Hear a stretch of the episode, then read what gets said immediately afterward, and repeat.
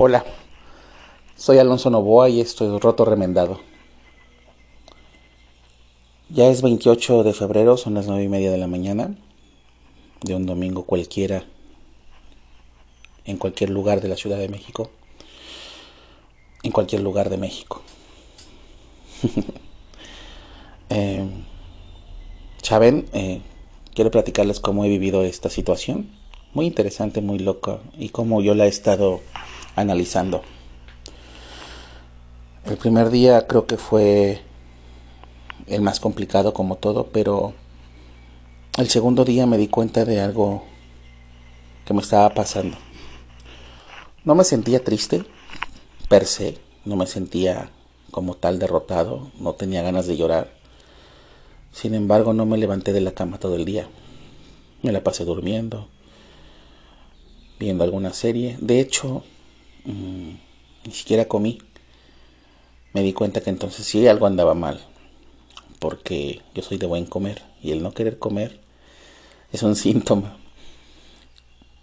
Y no dejé de pensar en este asunto de que este pedo de que estaba en rehabilitación. Afortunadamente yo nunca he estado en un centro de rehabilitación, ya sea por drogas por alcoholismo.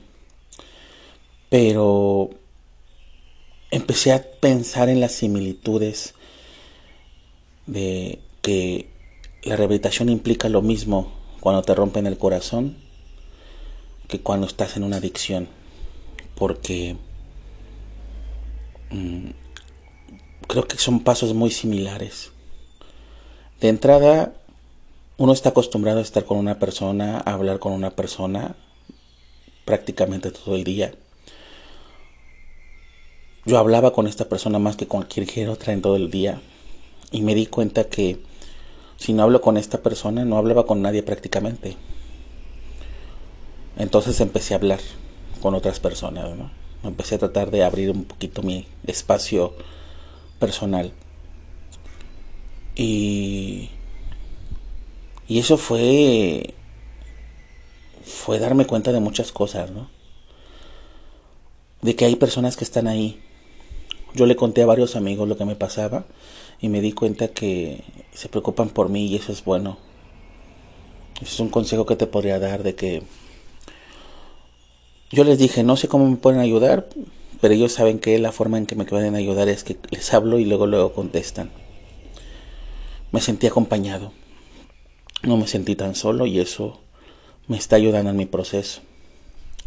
Y digo que se parece mucho la rehabilitación porque justamente el que hables tanto con una persona y que de repente y abruptamente mm, se vaya de tu vida,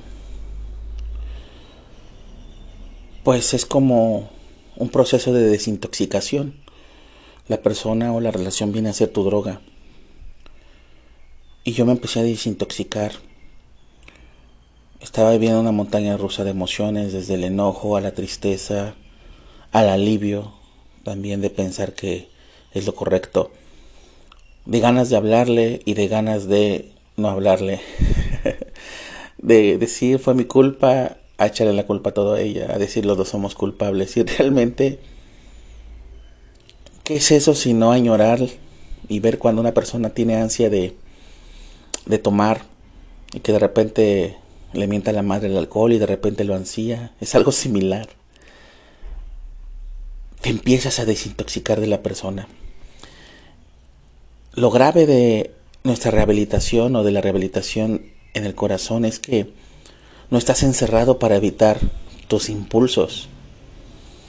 Mientras que un alcohólico está encerrado en una casa o está encerrado en un lugar y el síndrome de abstinencia lo tiene encerrado y no puede hacer nada al respecto.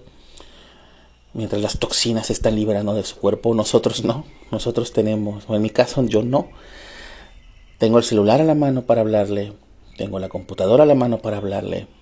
Puedo agarrar el coche y en media hora ir a verla. Es complicado.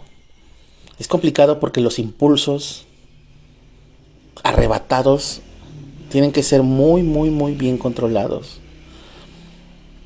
Y sin embargo, por dignidad propia, por amor propio, los tienes que lograr. Esta desintoxicación es demasiado dolorosa, es demasiado, demasiado tentadora. Entonces, es complicado este proceso porque a, quien tenga amigos y a los recursos de decir, sabes que me voy a encerrar una semana contigo y no quiero que me, tú quiero que me ayudes, que tú seas que me controles, que bueno, pero regularmente la pasamos solos o yo la paso solo, con todas las posibilidades de contacto. Por supuesto le pedí a la persona que, que ella fuera la que me bloqueara, que ella fuera la que limitara su o más bien que quitara su presencia en mi vida. Yo no quería hacerlo, era necesario que ella lo hiciera porque creo que en este caso la que perdió y la que puso la barrera fue ella, ¿no? Cosas tontas a lo mejor, pero bueno, esa fue mi, mi idea. Entonces este proceso de desintoxicación es doloroso, como lo es lo de la droga. Te enfrentas a las cuatro paredes, te enfrentas a los recuerdos, te enfrentas a muchas cosas te enfrentas a necesidades, a decir, bueno, bueno, empiezas a decir también, bueno, no fue tan malo, eh, no estar exagerando. y no, no estás exagerando. Si tú dijiste una hasta aquí es porque no estás exagerando. A lo mejor en ese momento fuiste más real contigo mismo y dijiste ya hasta aquí.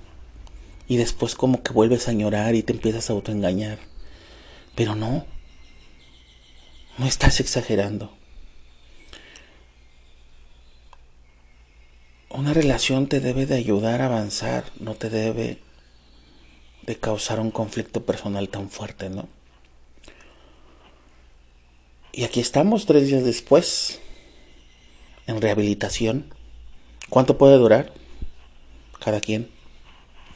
Algunos lo sacan con bebida, algunos lo sacan gritando, algunos lo sacan haciendo arte, algunos lo sacan durmiendo, algunos lo sacan andando con otras personas.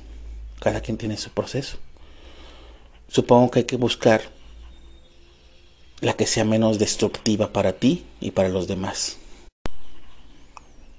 Entonces hoy me, me entiendo como una persona en rehabilitación, una persona en proceso de curación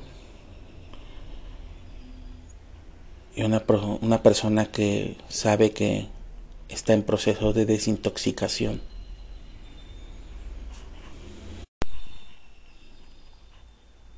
Y, y como todo proceso de desintoxicación y de rehabilitación, quiero suponer que en algún momento me voy a dar cuenta que ya no se piensa en eso. Y es cuando verás que ya estás casi curado.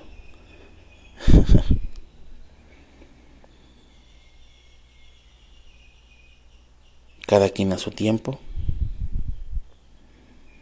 cada quien con sus armas y aguantando estos primeros impulsos, porque creo que aguantando estos impulsos de los primeros días, de las primeras semanas, ya estamos del otro lado. Me dio mucho gusto estar contigo nuevamente y gracias por escucharme. Bonito día.